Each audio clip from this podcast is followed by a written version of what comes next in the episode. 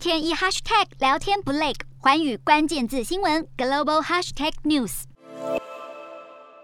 飞行特技表演是新加坡航展备受瞩目的亮点之一。两年一度的新加坡航空展将于十五号登场，在樟宜展览中心举行，是亚洲最大的航空展。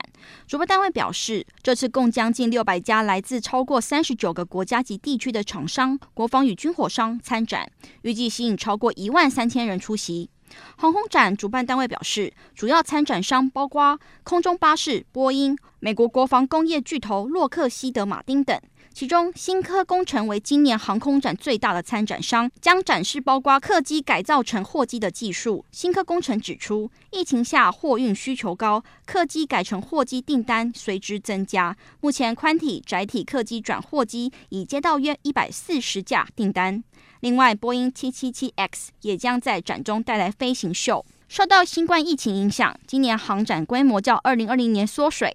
参展厂商总数比上届少了约三分之一。这次主要以企业对企业的方式进行，不对一般民众开放。